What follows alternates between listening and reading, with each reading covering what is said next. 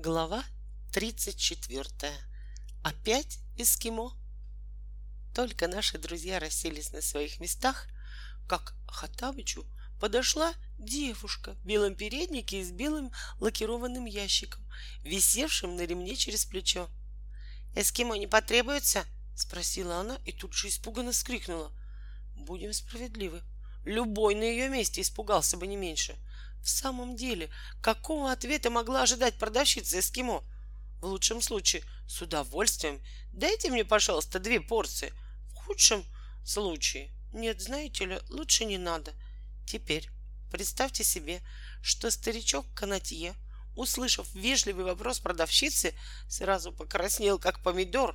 Глаза его налились кровью.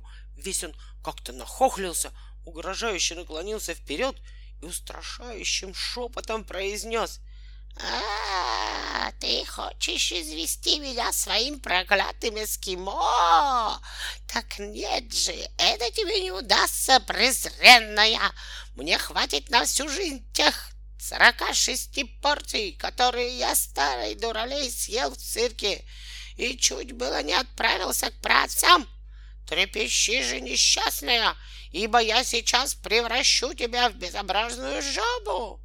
Промолвив это, он встал и уже приподнял над головой свои сухие морщинистые руки, когда сидевший рядом с ним мальчик с выгоревшими бровями на веснущатом лице повис на руках старика и испуганно выкрикнув «Она не виновата, что ты пожадничал и объелся мороженым! Сядь, пожалуйста, на место и не делай глупостей!» «Слушаюсь и повинуюсь!» — покорно ответил старичок, опустил руки, уселся на свое место и внушительно добавил, обращаясь к перепуганной продавщице. «Можешь идти, я тебя прощаю.